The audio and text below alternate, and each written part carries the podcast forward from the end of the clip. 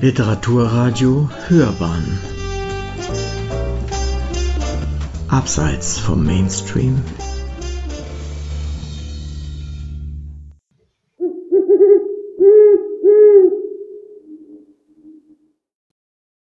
Diesen Baum, es ist eine Erle, habe ich in den schönen wettrigen Tagen neulich auf meinem Gang durch den Wald entdeckt.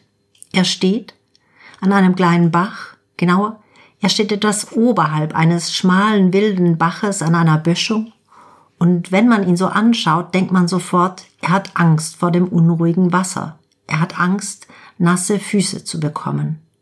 Also ich denke das. Ich denke, dass er sich reckt und spreizt und alles tut, um noch ein bisschen Raum zu gewinnen zwischen sich und der vermeintlichen Gefahr. Und ich denke, dass ich mir anders seine Wurzeln auf Zehenspitzen nicht erklären kann.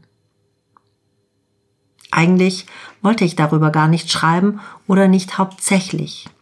Dieser Baum nämlich hat dazu geführt, dass ich neulich auf meinem Spaziergang darüber nachdachte, was Schönheit für eine Bedeutung hat in der Natur, für mich und für mein Auge. Und es fiel mir auf, dass ich vieles, was ebenmäßig, vieles, was sehr uneigensinnig und also auch sehr normativ gewachsen ist, gar nicht beachte. Dass ich diese Erle also gar nicht wahrgenommen hätte ohne dieses ausgefächerte, vielfüßige, oktopusarmige Wurzelwerk, das dazu noch mit so dichtem, gesundem, grünen Moos bewachsen ist. Ich hätte eine Erle gesehen, wie es viele Erlen gibt. Aber diese Erle hier habe ich fotografiert, ohne im ersten Moment genauer zu wissen, dass sie mich beschäftigen wird. Ihre Eigenartigkeit, ihre Merkwürdigkeit, ihre störrischen Schönheit wegen.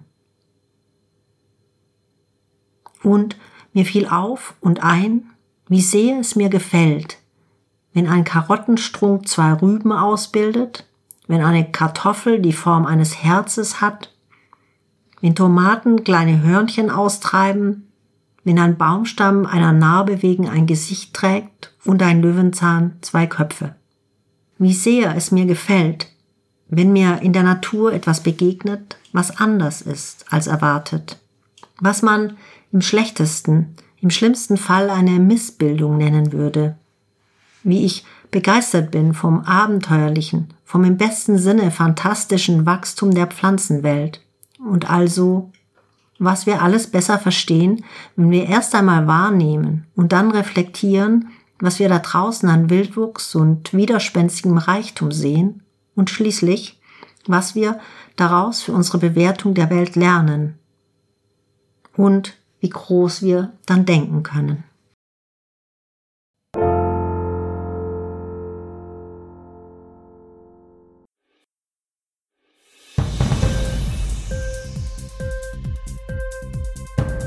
Dir die Sendung gefallen?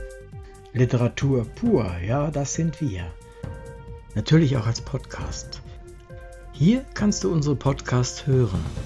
Anchor, Spotify, Apple Podcast, iTunes, Google Podcasts, radio.de und viele andere mehr.